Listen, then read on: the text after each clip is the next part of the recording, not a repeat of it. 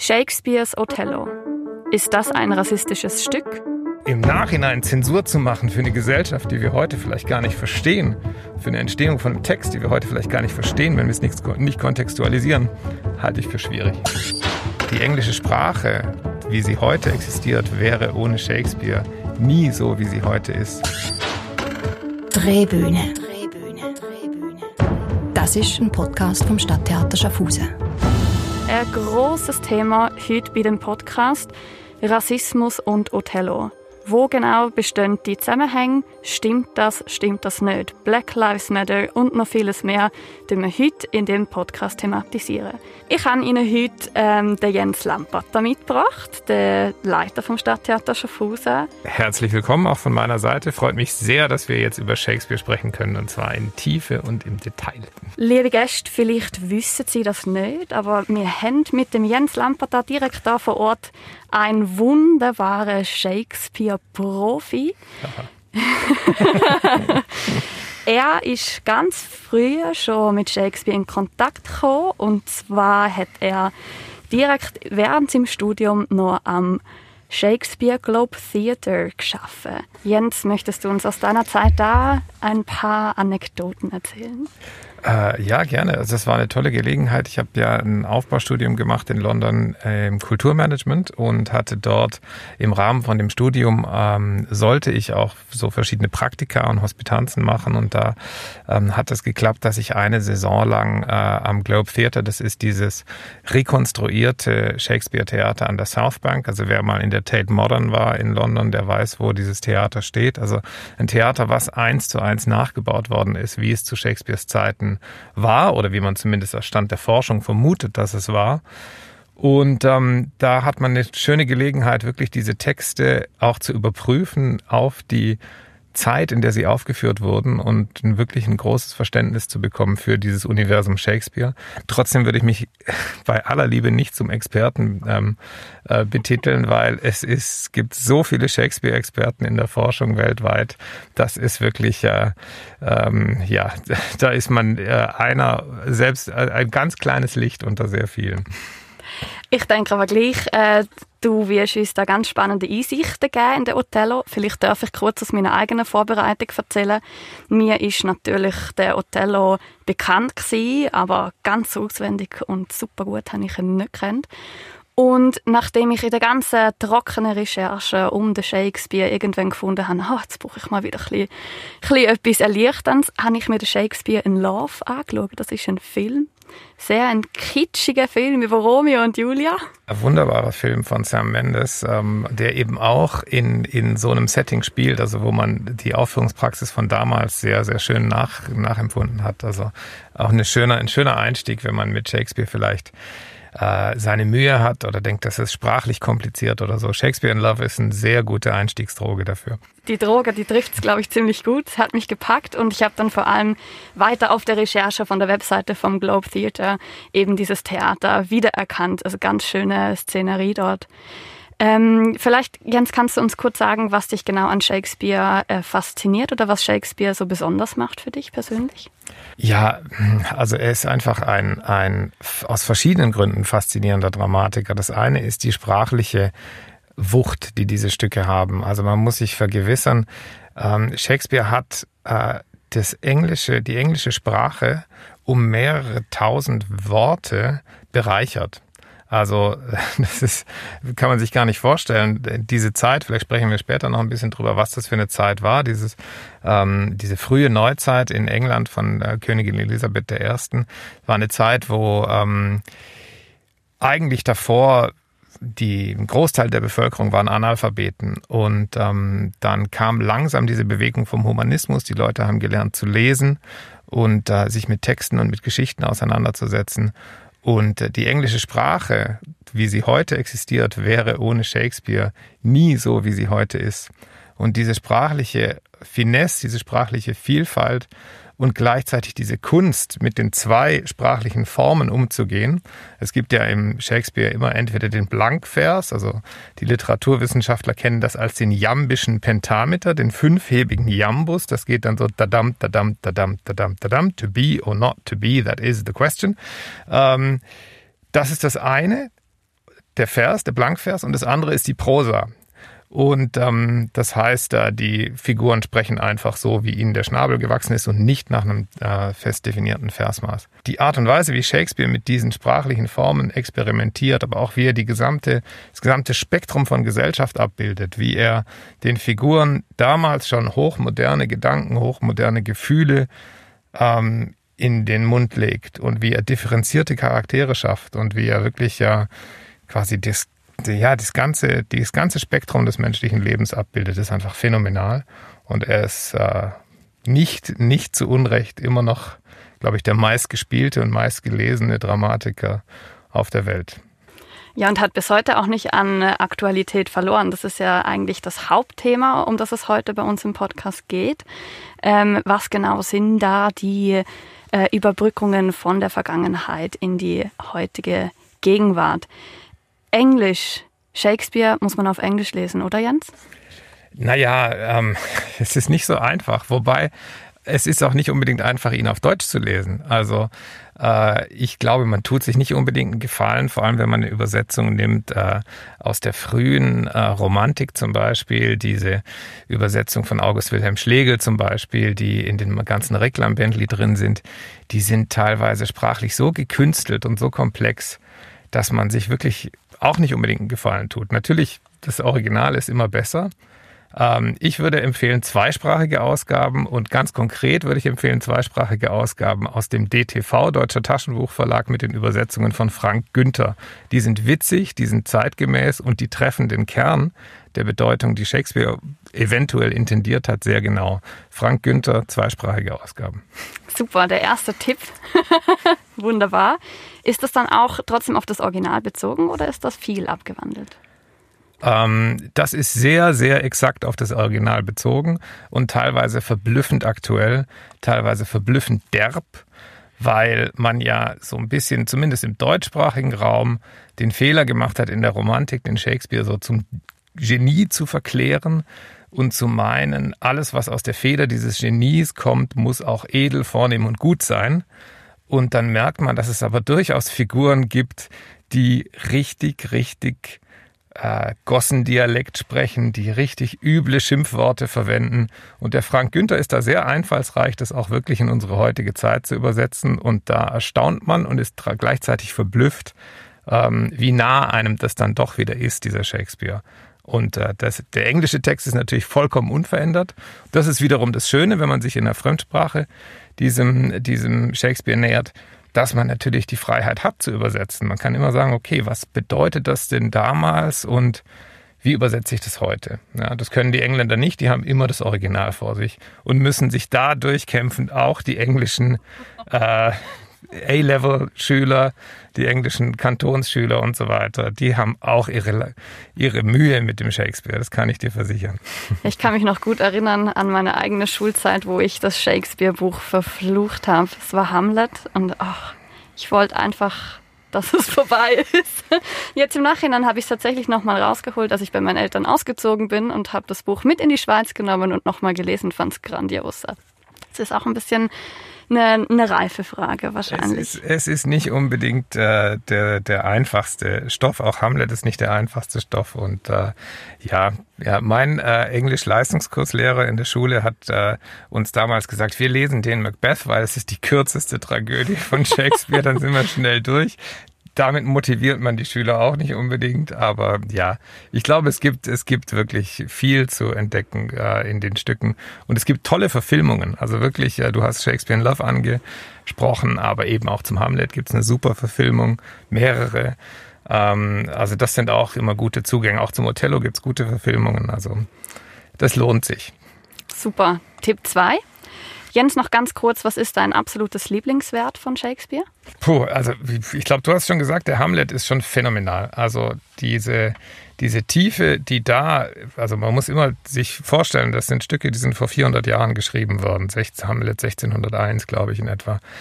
Ähm, diese Tiefe der Reflexion über das menschliche Sein oder Nichtsein, also gerade bei dem Thema sind, ähm, ist phänomenal. Also auch und diese, dieses Verständnis von dem von, von, von ja, einer modernen Psychologie oder einer, einer, einer ja, einem, einem, einem, was in einem menschlichen Kopf alles so abgehen kann, sag ich mal ganz banal. Das ist im Hamlet schon phänomenal. Also es ist ein, ein unglaublich vielfältiges Stück, ein unglaublich reiches Stück. Und äh, ich glaube, das ist schon äh, beim Shakespeare mein, mein Lieblingsstück. Aber es gibt auch tolle Stücke, die fast nie gespielt werden, wie zum Beispiel Mars für Mars oder Timon von Athen oder, oder Richard II. Also da gibt's viel zu entdecken. Die Gretchenfragen. Jens, bisher durftest ja immer du unsere Gäste mit den Gretchenfragen befeuern. Jetzt darf ich das mal bei dir machen. Ich freue mich sehr drauf. Zeitreise. Du kannst für einen Tag in die Haut einer wichtigen Person der Theatergeschichte schlüpfen. Wer willst du sein? Ja, natürlich könnte ich jetzt sagen, Shakespeare, das ist ähm, äh, auch, äh, liegt auch auf der Hand, aber ich entscheide mich für einen Zeitgenossen von William Shakespeare, für einen Geschäftspartner von William Shakespeare und für einen ganz wichtigen künstlerischen Partner von William Shakespeare, nämlich für Richard Burbage. Richard Burbage war wie Shakespeare auch Teilhaber vom Globe Theatre, ähm, war sein, sein Geschäftspartner, aber war vor allem der wichtigste Darsteller. Also der, der quasi der Spielmacher, würde man im Fußball sagen, äh, der wichtigste Darsteller in dieser Theaterkompanie, hat alle großen Rollen gespielt. Auch der Othello war wahrscheinlich für Richard Burbage geschrieben. Ähm, äh, Richard III. zum Beispiel auch, Heinrich IV., Heinrich V. Diese ganzen großen Rollen ähm, hat Burbage gespielt und er muss einfach ein phänomenaler Schauspieler gewesen sein, wenn man den Zeugnissen dieser Zeit glaubt. Und ich glaube, ähm, wenn man wirklich eine Zeitreise machen könnte, wäre es vielleicht sogar spannender, äh, in die Haut von Burbage zu schlüpfen als in die Haut von Shakespeare, weil man weniger in der Schreibstube unterwegs ist und mehr wirklich im echten Leben. Und ich glaube, das wäre sehr interessant. Absolut und auch eine sehr äh, intelligente Antwort. Du würdest den, äh, die Person wählen, die mit Shakespeare zusammenarbeiten darf. Also die ja eigentlich viel enger dann mehr von Shakespeare mitbekommt, als vielleicht in seinen eigenen Kopf zu stecken. Ich glaube, Merite hat das letzte Woche bei den Stance Theater gesagt, sie würde William Shakespeare gern ausprobieren, um zu wissen, ob er auch wirklich in seinem Hirn und in seinen äh, grauen Gehirnzellen so schlau war wie das, was er auf Papier gebracht hat. Aber der Partner von ihm direkt zu sein, ist natürlich auch sehr spannend. Vorbilder. Wer hat dich in deiner künstlerischen Entwicklung am meisten geprägt? Also es gibt eine Erfahrung, die ich gemacht habe während dem Studium als, als Hospitant und Assistent äh, an den Münchner Kammerspielen. Ich habe in München studiert zunächst. Und ähm, da habe ich eine Produktion begleitet von Jossi Wieler, der jetzt, jetzt gerade kürzlich mit dem Schweizer Kulturpreis, äh, Schweizer Theaterpreis ausgezeichnet worden ist. Ein ganz fantastischer Regisseur, der lange die Staatsoper in Stuttgart dann geleitet hat. Ähm, und diese Zeit, also das war die, ähm, die Eröffnungsintendanz vom, von Frank Baumbauer an den Münchner Kammerspielen, also ein großer Wechsel, wo quasi das Theater für diese Stadt München neu erfunden werden musste, nach einer langen Zeit davor. Und diese Zeit, die hat mich, glaube ich, sehr geprägt in der Art und Weise, wie ich über Theater nachdenke und welche Rolle auch ein Theater innerhalb von einer Stadt spielt und wie man auch Theater bewirbt und so weiter. Und, und das war eine sehr, sehr prägende Erfahrung. Also das ist äh, eher diese, diese Zeit als jetzt irgendwie eine Person. Im Erdboden versinken. Was war der peinlichste Moment in deiner Laufbahn? Oh je, das ist natürlich ganz schlimm, aber ich glaube, na gut, sagen wir mal so, ich habe ähm, ganz früh eklatant dilettantische Erfahrungen gemacht mit dem mit dem Bereich von Performance sozusagen. Und zwar musste ich mit einem äh, mit einem Schulkollegen wurden wir auserkoren nach unserem Abitur die Abitursrede zu halten. Und wir waren so in so einer Proteststimmung und haben uns überlegt, dass wir so eine so eine Politaktion machen anstelle der Rede, dass wir dann so Flyer durch den ganzen Zuschauerraum fliegen lassen, wo dann irgendwelche bildungspolitischen Forderungen draufstehen, die wir selber gar nicht verstanden haben. Das ist vollkommen gescheitert und war irgendwie hochnotpeinlich. Und das war wirklich ähm, eine Aktion, auf die wir, glaube ich, im Nachhinein nicht wirklich stolz sein können, sondern die einfach irgendwie albern war. Ja, das war so ein bisschen, ein bisschen doof, glaube ich. Schön. Ich hoffe, dass niemand der damals Anwesenden zuhört. Oder vielleicht gerade doch. Vielleicht gerade doch. Bekommt im Nachhinein doch noch ein bisschen mehr Aufmerksamkeit als damals. ja, Gott, oh Gott, ja. Ähm, Glücksmoment. Was war bisher der unvergesslichste Augenblick deiner Laufbahn? Oh, das ist schwierig. So, so, so. Ähm, es gibt ja immer im Theater, man geht ja von einem Moment zum anderen. Ähm, ich glaube, ah, ich würde eine Premiere rauspicken, die wirklich ganz toll war in St. Gallen, wo ich dort gearbeitet habe. Ähm, haben wir mit einem ganz jungen Regisseur, der mittlerweile eine Wahnsinnskarriere gemacht hat, in, in Berlin inszeniert, an der, an der Volksbühne im Rosa-Luxemburg-Platz. Thorleifur Orn Arnason heißt er, ein Isländer. Ähm, und dem haben wir die Chance gegeben, Romeo und Julia zu inszenieren auf der großen Bühne in St. Gallen. Und das war für alle Beteiligten so ein Sprung ins kalte Wasser und ziemlich wilde Geschichte, wo vieles hinten und vorne nicht funktioniert hat. Aber diese Energie, dieser Aufführung, die war toll. Und diese Energie bei dieser Premiere, es ist ja oft so, dass wenn man so Produktionen hat, die, die auch schwierig sind im ganzen Prozess und am Ende kommt was Gutes bei raus, dann bleibt es einem sehr lange. Und diese Romeo und Julia, die war verrückt und schräg und da hat vieles nicht gestimmt, aber die hatte eine Wahnsinnswucht und die hat sich auch übertragen auf alle Beteiligten. Das war ein toller Moment. Klingt gut, ja. Und oft ist ja doch eine Premiere dann energetisch ein bisschen flacher, weil jeder noch mehr nervös ist, dass dann gerade eine Premiere so spritzen und sprudeln kann. Das ist besonders schön. Ja, genau, da war das wirklich so, dass der Korken genau im richtigen Moment rausgeknallt ist oder der Knoten am richtigen Moment geplatzt ist. Genau. By heaven. I'll know thy thoughts. Oh, beware, my lord of jealousy. It is the green-eyed monster which doth mock the meat it feeds on. That cuckold lives in bliss, who, certain of his fate, loves not his wronger, but oh, what damned minutes tells he o'er, who dotes, yet doubts, suspects, yet strongly loves. Good heaven, the souls of all my tribe defend from jealousy. Uh, why? Why is this? Dieser Einspieler ist aus einem Podcast, einem BBC-Podcast. Jens, kannst du uns da ein bisschen mehr dazu erzählen? Was ist das für ein Podcast? Ja, ein Podcast, den ich sehr empfehlen kann. Uh, BBC hat ohnehin sehr gute Podcasts, aber diese Podcast-Reihe heißt The Shakespeare Sessions und ist überall, wo es Podcasts gibt, kann man die finden, auch auf der Webseite von der BBC.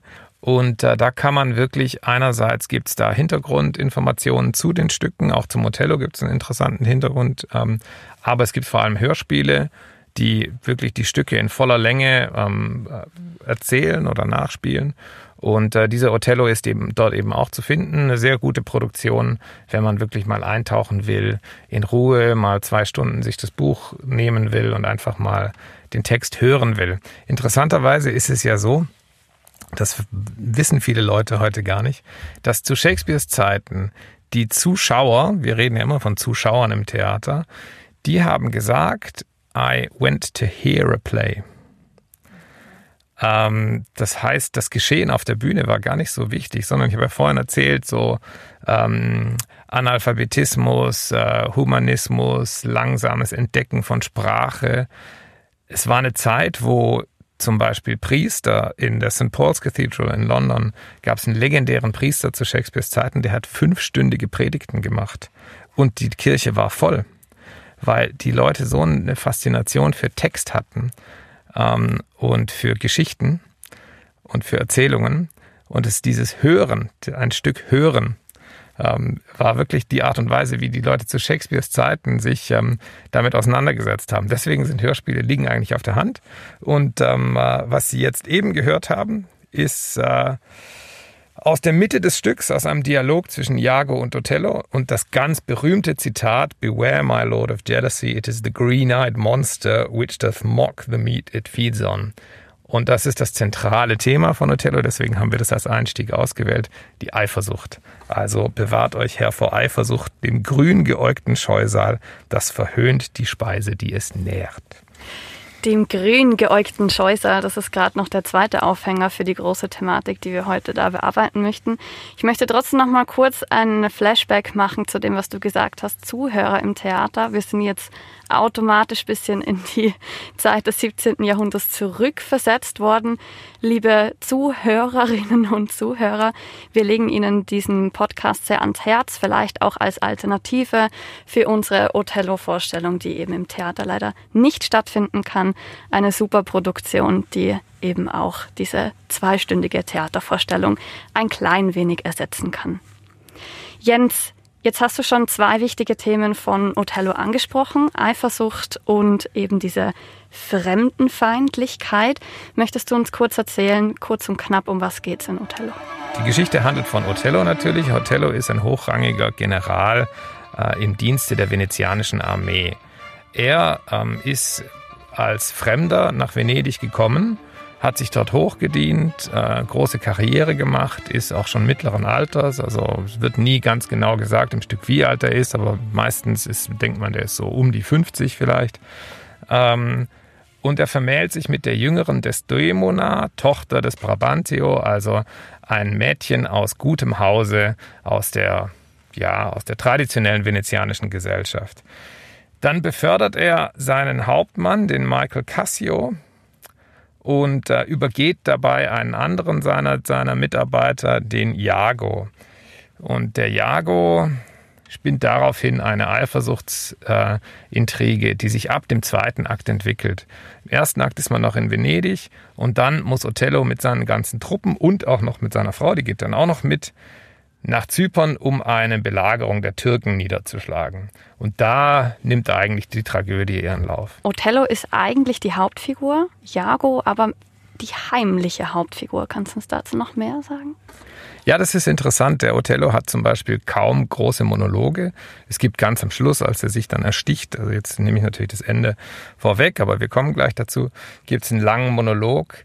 Aber der Jago hat zum Beispiel sehr viel mehr Text als der Othello und ist so die Figur, die dann auch, es gibt bei Shakespeare immer wieder so diese, diese üblen Figuren, die dann dem Publikum erzählen, was sie jetzt als nächstes machen werden in diesen Monologen und dann sagen, ja, guckt mal, was ich jetzt alles gleich anstelle. Äh, und dann passiert es dann auch. Und äh, das zum Beispiel bei Richard III. kennt man das natürlich auch, diese großen Monologe. Jago ist eine ähnliche Figur. Was der macht, ist, ähm, der schmeichelt sich einerseits bei Othello ein, und sucht sein Vertrauen und versucht sich in eine Position zu bringen, wo er der Einzige ist, dem Othello noch traut. Und gleichzeitig untergräbt er die Autorität von Othello und, ähm, und auch die, das Vertrauen in Othello bei anderen. Die ganze Intrige fängt ja schon sehr, sehr früh in dem Stück an. Eigentlich tatsächlich schon in Venedig, als dann Othello und Desdemona erst heimlich heiraten hinter dem Rücken von ihrem Vater Brabantio. Jago nimmt da die Position ein, da schon ein bisschen die verschiedenen ähm, Seiten zu thematisieren, wer tatsächlich gegen wen steht und fängt da schon an, Othello ähm, als, die, als den Sündenbock hinzustellen. Ja, genau. Er macht es eigentlich noch recht geschickt, weil er es ja nie selbst tut. Also er instrumentalisiert immer andere gegen den Othello zu sein und den Othello auch in Frage zu stellen. Also in der ersten Szene ist es so, da haben wir dann auch gleich nachher noch ein, noch ein Klangbeispiel, wo es eben um diese Themen Gibt es da Rassismus in dem Stück? Was ist so? Gibt es da Fremdenhass in dem Stück? Wie wird mit dieser Figur dieses, dieses, dieses ausländischen äh, äh Moors umgegangen? Da verwendet er den Rodrigo, der seinerseits auch äh, äh, sich Hoffnungen gemacht hatte auf die Desdemona, verwendet er den dazu zu sagen, Mensch, das ist doch ein Skandal, jetzt müssen wir mal zu dem Vater gehen und sagen, was da alles vorgefallen ist. Am Ende stellt sich dann raus, ja, der Othello ist doch bei dir zu Hause ein- und ausgegangen, monatelang, du hast ihn doch gekannt, er ist doch ein guter Freund von dir und so weiter. Aber zunächst wird da erstmal ähm, instrumentalisiert der Jag oder die anderen gegen den Othello. Das klappt aber erstmal nicht. Sir, you're robbed. For shame, put on your gown. Your heart is burst. You've lost half your soul. Even now, now, very now, an old black ram is tupping your white ewe. Arise! Arise! Die Motivation von Jago, diese Intrige zu schmieden, ist ja eigentlich, dass er sehr neidisch ist auf den Othello. Er würde am liebsten der äh, Feldherr sein, der diese ganzen Heere anfüllt, der diese wichtige Position in sich hat und kann das nicht verstehen, warum er nicht an dieser Position steht. Genau, das Neid und gekränkte Eitelkeit wahrscheinlich kommt da, kommt da alles zusammen. Und ähm, äh, er macht es dann ganz geschickt. Also den eben beförderten Cassio, den muss man jetzt natürlich in Ungnade ähm, bringen. Und das macht er, indem er den Cassio ähm, mit Alkohol abfüllt. Also dieser Cassio hat wohl offensichtlich ein Alkoholproblem, ist trockener Alkoholiker oder was auch immer. Also jedenfalls jemand, der, der, der das nicht verträgt, was zu trinken. Und dann ist gerade, als die in Zypern sind, haben sie dann irgendwie diese türkische Flotte niedergeschlagen und es wird gefeiert. Da wird dann ordentlich über die Stränge geschlagen und Jago schafft es, ein, ein, ein Kampf anzuzetteln zwischen dem Cassio und dem Rodrigo. Daraufhin wird der Cassio vom Othello eigentlich verstoßen und, ähm, äh, und äh, ja, von seiner Position abgesetzt. Dann geht der Jago wieder zum Cassio, sucht wieder das Vertrauen von Cassio und sagt, weißt du was, der Othello, der hört doch, der ist doch seiner Frau so hörig. Geh doch zu seiner Frau und guck doch, dass die ein gutes Wort für dich einlegt. Stell dich gut mit seiner Frau, versuch das, dann wird dich der Othello wahrscheinlich begnadigen oder was auch immer. So. Und dadurch stellt er natürlich irgendwo ein intimes Verhältnis her zwischen dem Cassio und dem Othello. Und gleichzeitig erzählt er dem Othello, du, ähm, bin mir jetzt nicht so sicher, äh, was der Cassio, ich habe den Cassio da bei deiner Frau gesehen, beziehungsweise es ist noch perfider. Er schafft es, dass der Othello sieht, wie die beiden sich treffen. Dann sagt der Othello, war das denn nicht der Cassio da? Ja, nee, was sollte denn der bei deiner Frau? Warum sollte der denn überhaupt da sein? Und so weiter. Also er schafft es immer wieder sozusagen, sich als vollkommen unverdächtig äh, zu verhalten und gleichzeitig diesen, diesen Samen des Zweifels und diesen Samen der Eifersucht zu säen.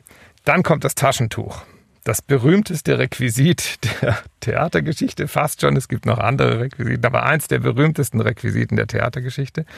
Dieses Taschentuch hat der Othello, der Desdemona, irgendwann mal geschenkt. Er hat es von seiner Mutter äh, bekommen und da ist ein ganz tolles Stickmuster drauf und die Desdemona wischt ihm den Schweiß ab und verliert dieses Taschentuch, lässt es fallen und dann kommt die Frau von Jago ins Spiel, die Emilia die ähm, dieses Taschentuch findet und äh, sie sagt, oh, sie will ja dieses Stickmuster mal nachsticken, das ist ja so schön, er nimmt dieses zu sich. Jago sieht, dass sie das hat und nimmt es an sich und sagt, ja, ja ich gebe es dem Hotel zurück, ich brauche das jetzt einfach mal kurz. So, dann steckt es der Jago dem Cassio zu, so, und gleichzeitig erzählt er dem Othello, ja, ja, ich weiß ja nicht so recht und so weiter. Und was ist eigentlich mit diesem Taschentuch und so? Na, Jago weiß nichts vom Taschentuch, aber Othello sucht dann dieses Taschentuch und äh, die Desdemona weiß nicht, wo es ist.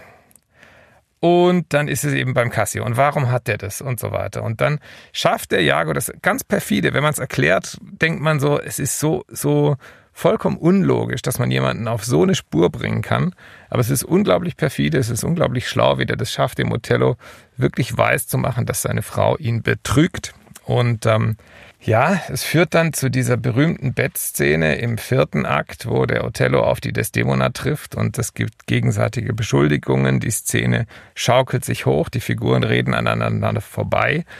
Und äh, in einem, ja, in einem Akt der Raserei erdrosselt der Othello seine Frau. Dann kurz darauf wird es entdeckt. Das ist ja immer bei den Shakespeare-Tragödien so. Es geht dann Bum, bum, bum, zack, zack, zack, ganz schnell, genau wie im Hamlet. Plötzlich liegen sieben Personen auf dem Boden und man denkt, Moment mal, die sind jetzt alle tot und das Stück ist vorbei. Das ging aber schnell. Und ähm, im Othello ist es eben auch so. Äh, das wird dann entdeckt. Die Emilia sagt ja, Moment mal, äh, ich habe das doch dem Jago gegeben. Jago fliegt auf, ermordet noch die Emilia. Othello ersticht sich selbst. Cassio übernimmt die, äh, die, ähm, die Führung von dieser Kompanie und muss jetzt irgendwie diese Taten aufklären, den Jago verurteilen. Ein Stück ist vorbei und alle sind, sind geschockt. Ja, also es hat eine unglaubliche Dynamik ganz am Schluss, dieses Stück. I took by the throat the circumcised dog and smote him.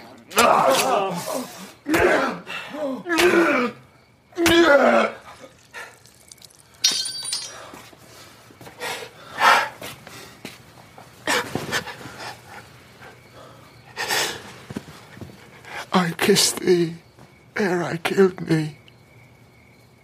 No way but this.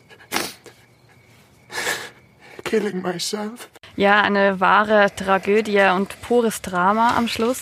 Man darf auch nicht vergessen, die Desdemona weiß bis zum Schluss nicht, was eigentlich das Problem von Othello war. Also sie wird eigentlich unschuldig da, gnadenlos erdrosselt und ermordet und ahnt gar nicht, ähm, welche Intrige da alles dahinter steckt und was ihr da geschehen ist und widerfahren ist. Ja, ja, das ist ähm, vielleicht eine Sache, wo man, wenn man mit heutiger Brille draufschaut, sagen müsste, da hat der Shakespeare vielleicht ähm, eine Chance verpasst, für die Desdemona noch eine Erkenntnis zu schaffen. Es gibt dann so eine Szene zwischen den beiden Frauen, kurz bevor die Desdemona ermordet wird, ähm, wo man schon merkt, da, da ist was im Busch sozusagen, aber da hätte man vielleicht, wenn man das heute schreiben würde, würde man diese Figur natürlich vollkommen anders schreiben. Aber das trifft natürlich auf viele Aspekte in dem ganzen Stück zu. Othellos letzte Worte, ich küsste dich, ehe ich dir Tod gab. Nun sei dies der Schluss. Mich selber tötend sterb ich so im Kuss. Dramatischer Abgang. Ja, und wieder ähm, ein Beispiel dafür, wie, wie toll Shakespeare mit Sprache umgehen kann. An den Momenten, wo eine Szene endet oder ein Monolog endet, gibt's immer das sogenannte Rhyming Couplet, also das ist ja auch im Blankvers geschrieben. I kissed the ear, I killed thee, no way but this, killing myself to die upon a kiss. Also die, der, das wird immer so schön abgerundet obwohl es natürlich überhaupt nicht schön ist. Es ist eine total schockierende Szene, aber er schafft es immer wieder sprachlich da, so einen noch ein Schleifchen drum zu binden. Wunderschön und gleichzeitig äh, himmeltraurig natürlich. Die Schönheit der Sprache im krassen Gegensatz zu der dramatischen Tragödie. Es ist nicht nur dieses Stück von Shakespeare brutal, sondern es gibt natürlich verschiedene. Also wenn man an Titus Andronicus zum Beispiel denkt, auch ein Stück, was fast nie gespielt wird, wo dann eine Königin äh, gezwungen wird, ihre Kinder zu essen. da gibt's schon, geht's schon ziemlich zur Sache. Ähm, aber es, das Spannende an der, an der äh, Szene ist ja wirklich, dass diese, also einerseits hat man diese Raserei und diese, diese ungezügelte Gewalt. Und andererseits hat man dann kurz darauf eine Figur, die ihr Handeln wahnsinnig bereut und sich dann sofort selbst das, ne-, das Leben nimmt, weil sie mit ihrem Handeln gar nicht mehr klarkommt. Und das ist eigentlich spannend, wenn man über den Othello spricht, weil einerseits hat man natürlich diese Stereotypien, die auch ähm, zu Shakespeares Zeiten existiert haben, also Vorurteile gegenüber Menschen anderer Hautfarbe zum Beispiel. Und man hat, es gab gewisse Zuschreibungen, ja, die verhalten sich so.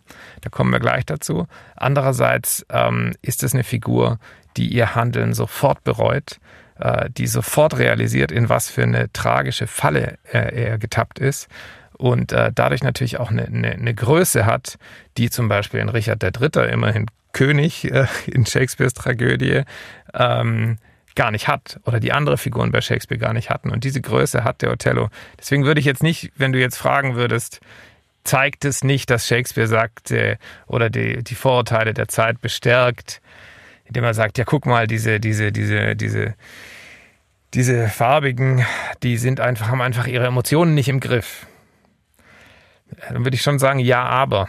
Ja, ja ich glaube, das ist ein guter Punkt. Du hast es angesprochen, ähm, die, die Farbigkeit der Personen. Wir müssen vielleicht noch ergänzen, Othello wird im Stück von Shakespeare als, als, äh, als Schwarzer beschrieben.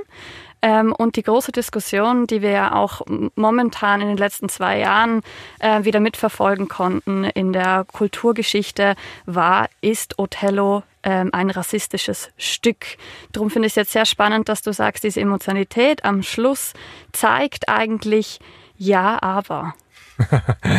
ja, also ich meine, man muss, wenn man ganz am Anfang anfängt, ist es recht komplex. Also da gibt es verschiedene Fragen, die man aufdröseln muss, wenn man über dieses Thema spricht, Rassismus oder, oder Fremdenhass im, im Othello.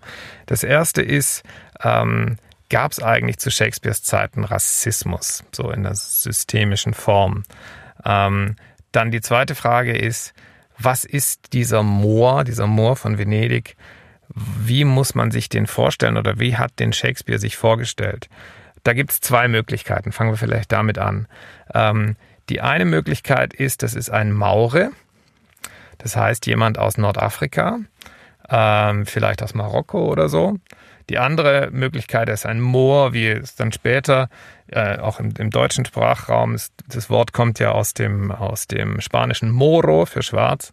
Ähm, ein Moor wie ein, wie, also ein Schwarzafrikaner. Äh, in beiden Fällen ist er konvertiert zum Christentum. Das kommt in der, in der ersten Szene vor, dass er sagt, er hat den christlichen Glauben angenommen.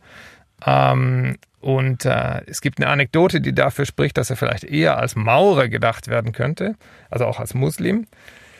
Äh, und zwar ist zur, kurz vor, bevor der Othello geschrieben wurde, gibt es zwei Dinge, die passiert sind. Ähm, einerseits gab es äh, eine einen Botschafterbesuch aus Marokko, aus Nordafrika, von maurischen Botschaftern. Da gab es Handelsbeziehungen zwischen England und, und diesen Ländern. Und die haben versucht, diese Handelsbeziehungen zu vertiefen. Und das waren totale Exoten, das waren sehr spannende Figuren am englischen Königshof. Und ähm, Shakespeares Truppe hat auch vor diesen Staatsgästen gespielt. Also es kann wirklich sein, dass Shakespeare so eine Figur gesehen hat. So. Das war aber eine absolute, eine absolute Seltenheit und was absolut Exotisches. Dann gab es einen Text, auch noch einen sehr interessanten Text ähm, aus der Zeit äh, von einem Leo Africanus, hieß der, ein Wissenschaftler. Der hat äh, beschrieben, äh, wie diese Mohren denn sind. Und da schreibt er, No nation in the world is so subject unto jealousy, for they will rather lose their lives than put any distance in the behalf of their women. Ja, also da ist, da, dann wird dann auch wieder geschrieben, ja, diese, diese Jungs da aus, ähm, äh, aus Nordafrika, sagen wir jetzt mal, die sind einfach wahnsinnig schnell eifersüchtig. So. Die werden dann rasend und so weiter. Also da gibt es so Zuschreibungen, die dann passen. Dann gibt es auch noch eine Quelle, also einen Stoff, auf, die, auf dem das Stück von Shakespeare beruht. Das äh, sind Novellen von einem italienischen Autor, der heißt Cintio. Und da kommt dieser Othello-Stoff eigentlich auch vor, in einer ganz ähnlichen Form. Ähm, und äh, auch da gibt's diese, diese, diese Raserei und diese Eifersucht. Frage ist, was macht Shakespeare draus? Shakespeare macht es wie bei allen Stoffen, die er nimmt und zu Theaterstücken verarbeitet.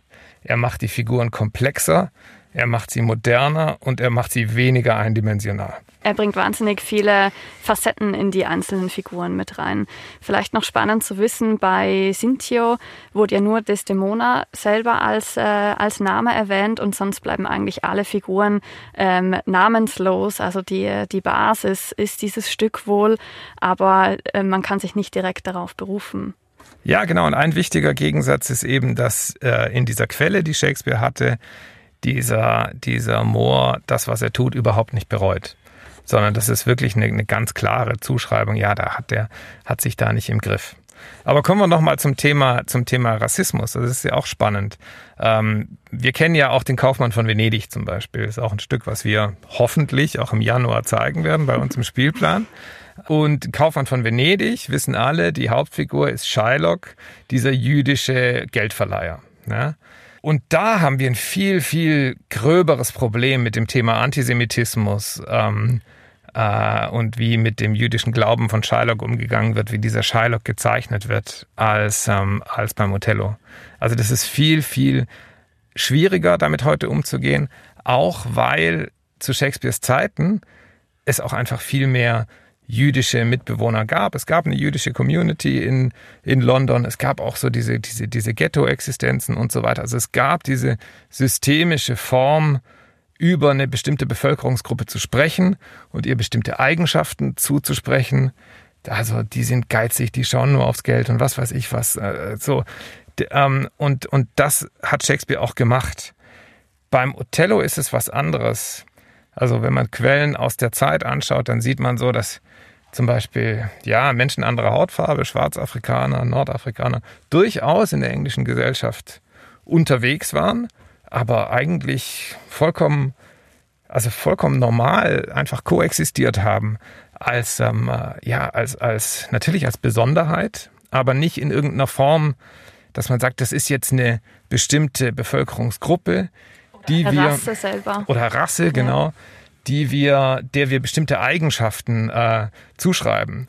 Und das kommt ja eigentlich, wenn man es historisch anschaut, der Rassismus beginnt ja eigentlich, wo die Sklaverei beginnt, also deutlich später, wo man sich dann als herrschende Rasse sagt, wir erlauben uns mit diesen Menschen so menschenverachtend umzugehen, aufgrund der Tatsache, dass wir sagen, die sind so, die sind alle so, und ähm, weil die so sind, müssen wir so mit ihnen umgehen. Ja?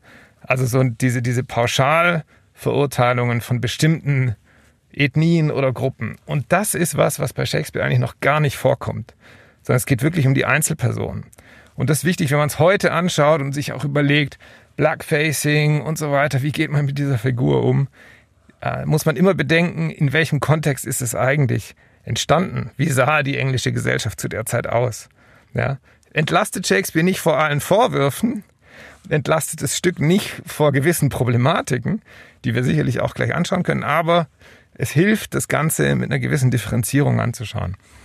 Ja, und zeigt dann auch, wie wichtig tatsächlich die Inszenierungen sind. Also das Stück gibt wahnsinnig viel Interpretationsfreiraum und Darstellungsmöglichkeiten und die Inszenierungen am Schluss, wie man es der Bevölkerung dann ähm, präsentiert und rüberbringt, machen eigentlich dann den Unterschied. Du hast das angesprochen, Blackfacing. Ähm, Jens, erzähl uns doch mal, welche verschiedenen Inszenierungen wegweisend waren in den letzten 100 Jahren. Da müssen wir noch früher anfangen.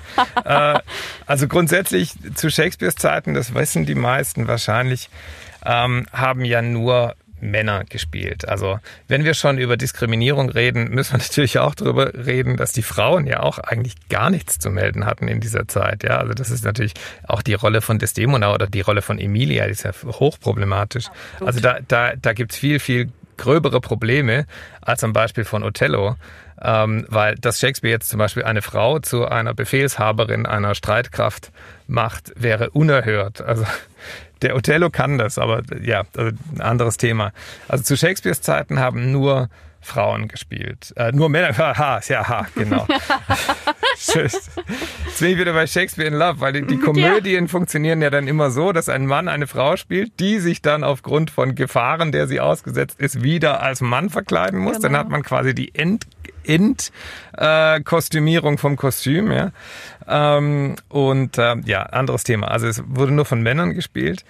Dann, als man Shakespeare wieder, wieder entdeckt hat, so spätes, äh, spätes 17., 18. Jahrhundert, da kam dann wirklich diese, diese Mode von diesem Blackfacing und die, die Othello-Darsteller haben sich wirklich schwarz angemalt. Ähm, 1930 war in den USA das erste Mal ein Darsteller mit schwarzer Hautfarbe, ein Schwarzafrikaner Paul Robeson, hat den Othello gespielt und für uns heute vollkommen unverständlich. Das war ein Eklat weil man gesagt hat, ja, Moment, der spricht doch, der spricht doch anders. Ähm, der kann doch nie und nimmer Shakespeare sprechen. Ne? Also vollkommen unverständlich. In Deutschland hat das Ganze ein bisschen, oder im deutschsprachigen Raum hat das Ganze ein bisschen später erst Fuß gefasst. Also grundsätzlich muss man sagen, in England zum Beispiel die Theater haben eine, eine sehr, ähm, ja, eine sehr multikulturelle Durchmischung in ihren Ensembles und ihren, in ihren Kompanien schon seit, schon seit, äh, schon seit Jahren. Also jetzt wird ja gerade darüber diskutiert, ob vielleicht Idris Elba, den man kennt über diese BBC Luther Krimireihen oder andere Filme, ob das der nächste James Bond Darsteller wäre. Das wäre dann sozusagen wirklich the icing on the cake, das Tüpfelchen auf dem i, dass wirklich ein, ein, ein schwarzer Darsteller auch mal Bond spielt in den, in den Theaterensembles ist es eigentlich seit den, seit den 60er, 70er Jahren so, dass die sehr, sehr durchmischt sind. Und ähm, es kann dann ein, ein Darsteller schwarzer Hautfarbe spielt dann auch mal Heinrich V. oder ganz andersrum, ja, Patrick Stewart zum Beispiel, den, den man ja kennt als äh, Raumschiff Enterprise Kapitän, Star Trek, Star Trek, nicht Star, Wars, ne? Star Trek. Ähm, der ist ein großer Shakespeare-Darsteller, hat zum Beispiel auch mal den Othello gespielt, ist natürlich weiß, hat ihn aber gespielt mit einem Ensemble, wo alle anderen schwarz waren. Also da wird sehr, sehr, sehr, sehr durchmischt mit umgegangen.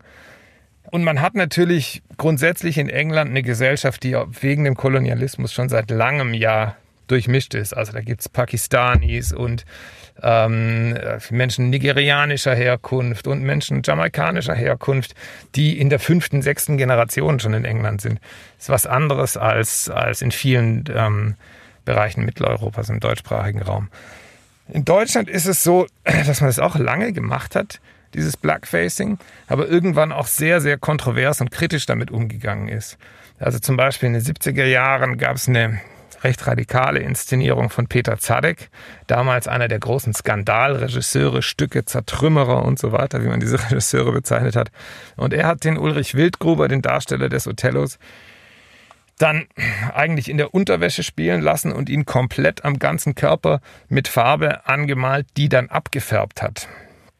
Das heißt, er hat ein künstlerisches Stilmittel gefunden, um diese Zuschreibung, die die anderen Figuren machen, auf alle abfärben zu lassen. Das heißt, diese Desdemona, gespielt damals von Eva Mattes, ja, diese Desdemona, die war einfach am Ende dieses Stücks natürlich vollkommen verdreckt, ja, durch die Tragödie natürlich, aber auch durch diese, durch diese Zuschreibungen, die die, die die anderen, ähm, die die anderen Figuren auf die, die Figur machen. Oder ich kann mich erinnern an eine Inszenierung von von Stefan Pucher mit Alexander Scheer in der Hauptrolle, wo man den Othello so schwarz angemalt hat, dass es auch gar nicht mehr einem plausiblen Versuch nahe kommt, irgendein Blackfacing zu machen, sondern auch ein Statement ist ähm, zu einer, hin zu einer vollkommenen Kunstfigur, wo genau dieses Blackfacing wieder ironisch, kritisch gebrochen wird. Deswegen finde ich persönlich die Diskussion darüber, ob man das machen darf oder nicht, zu kurz gegriffen. Ich finde, man muss sich immer überlegen, welches Stilmittel wird im Theater eingesetzt, zu welchem Zweck. Ja, und da äh, denke ich, ist eigentlich alles möglich, aber natürlich kommt es immer auf den Kontext drauf an. Und niemand will wirklich ernsthaft jetzt irgendwie, dass sich irgendein äh, Ulrich Mattes oder, oder sonst ein großer äh, weißer mitteleuropäischer Schauspieler schwarz anmalt und irgendwie einen Schwarzen spielt. Natürlich will das niemand. Aber die Frage ist schon, wie geht man mit welchen Stilmitteln um und was verbietet man sich, weil man, äh, weil man vielleicht auch die einen differenzierten Diskurs scheut. Also es ist ja genauso wie wenn man jetzt sagt, wir schreiben jetzt die Kinderbücher von Astrid Lindgren um, weil da ein N-Wort vorkommt zum Beispiel. Ja, man muss es kontextualisieren, das ist klar, aber im Nachhinein Zensur zu machen für eine Gesellschaft, die wir heute vielleicht gar nicht verstehen, für eine Entstehung von einem Text, die wir heute vielleicht gar nicht verstehen, wenn wir es nicht, kontextualisieren, halte ich für schwierig. Ja, ich denke, wir sind uns einig. Ähm, es ist ein heikles Thema. Man muss ähm, aufpassen, wie man mit diesem Thema umgeht, besonders auf einer Bühne, wo man auch eine gewisse Vorbildfunktion hat. Es ist ein delikates Thema, dem man sich bewusst sein muss. Aber es gibt auch sehr schöne Inszenierungen, die auch bewusst dieses Thema Rassismus ähm, auf eine sehr positive Art und Weise thematisieren. Die Zuhörerfrage. Wir haben jetzt ja gehört, dass dieses Stück sehr, sehr komplex und kompliziert ist, vor allem wenn man in die Tiefe geht und sich die Thematiken im Hintergrund genauer anschaut. Wir haben hier eine Frage von Anja aus Jestetten bekommen, die ich persönlich auch sehr spannend finde. Ich bin gespannt, was du dazu sagst. Mhm. Wie liest man Shakespeares Texte, damit man sie schnell und einfach verstehen kann? Hui, ja, das das ist, äh, ist wie, am besten laut. Das ist wichtig. Laut und am besten in einer guten Übersetzung. Da kommen wir wieder auf, äh, auf Frank Günther äh, zurück. Das zum Beispiel wirklich sind gute Übersetzungen im, im DTV, die ähm, recht plastisch sind und recht klar sind. Und am besten versucht man auch das Versmaß zu bedienen. Also wenn man es auf Englisch liest, wirklich gucken, wie ist der Text gesetzt, in, in, in, in, welcher, in, welchen, in welchem Versmaß. Am besten laut, das ist das Einfachste. Du hast mich eigentlich drauf gebracht, tatsächlich auf die Idee. Es gibt eine ganz äh, lustige Art und Weise von einem gewissen Herrn Sommer, die ähm, Sommers Weltliteratur to go auf YouTube. Der thematisiert ähm, alle großen Stücke der äh, Theater, Kunst und äh, Theatergeschichte mit Playmobil-Figuren. Ja, das ist wirklich, also für alle ähm, Sekundar- und ähm, Kantonsschüler, die uns vielleicht zuhören sollten, ähm, ein Riesentipp. Jeder, der irgendwie für ein Prüfungsthema oder sonst was eine Kurzzusammenfassung haben will von einem Stück. Ich muss zugestehen, ich mache das manchmal auch. Der Michael Sommer ist, ist grandios. Ich kenne den lustigerweise, weil wir beide zusammen mal am selben Theater gearbeitet hat. Ich als Dramaturg, er als Regieassistent. Und er hat irgendwann angefangen, mit Playmobil-Figuren diese Stücke nachzuspielen. Und da haben sie alles von Emilia Galotti bis zum Othello bis zu ähm, dem Lenz von Büchner und dem Faust von Goethe und der göttlichen Komödie von Dante und so weiter.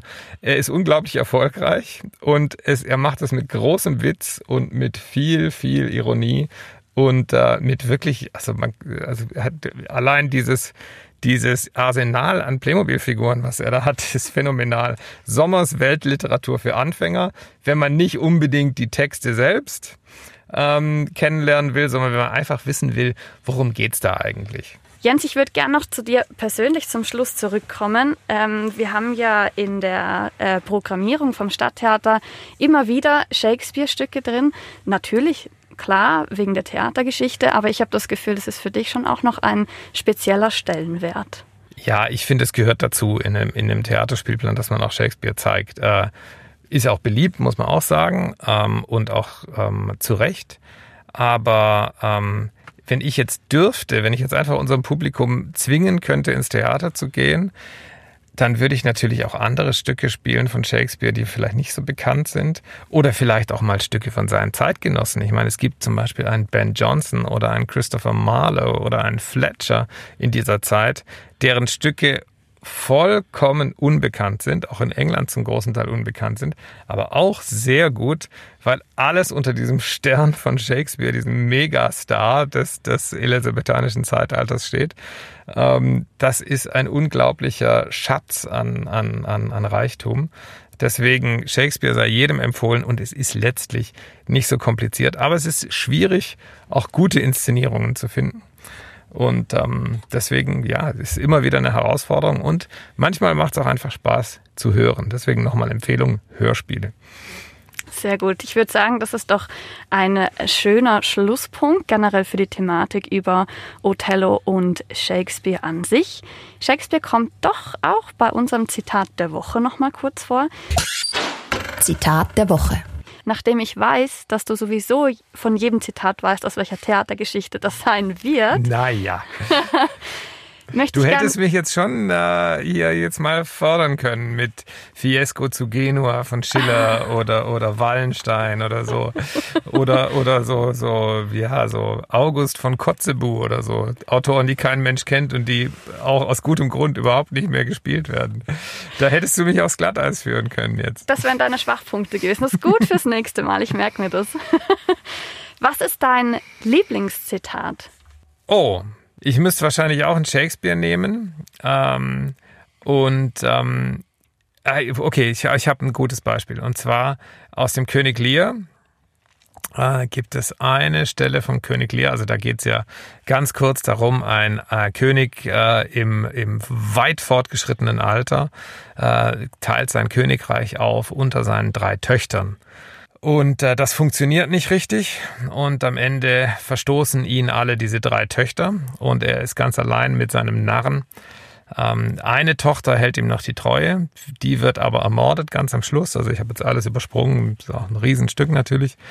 Und ähm, dann gibt's, wo er feststellt, dass seine liebste Tochter gestorben ist, da geht dieser Monolog Howl, howl, howl also heul, heul, heul.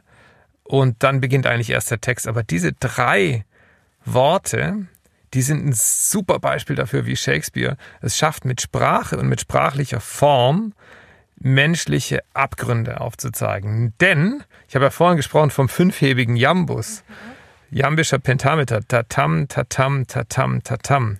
Und da geht es ah, ah, ah, ja ein vollkommener Bruch mit dem, was Shakespeare eigentlich von der Form her machen müsste. Und dieser Monolog von Lear zeigt eigentlich dadurch, dass er die Form von der Sprache komplett aufbricht, ähm, die ganz tiefen Abgründe und die ganz tiefe Enttäuschung in dieser Figur. Und ist ein gutes Beispiel dafür, wie Shakespeare das schafft, einfach nicht nur vom Inhalt her, sondern auch von der Form her wahnsinnig klug zu arbeiten mit Sprache. Ein wahrhaftiger Klagelaut. fünfter Akt, fünfter Akt. Äh, König Lear, genau. Super.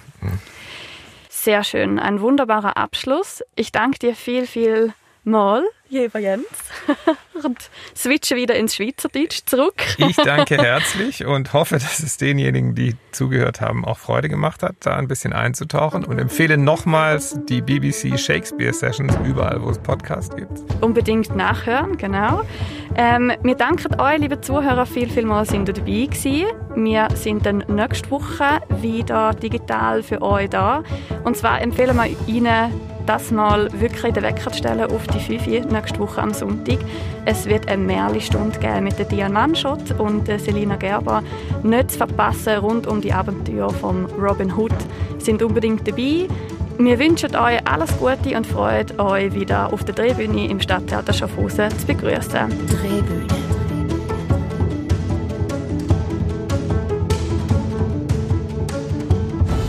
Das ist ein Podcast vom Stadttheater Schaffhausen.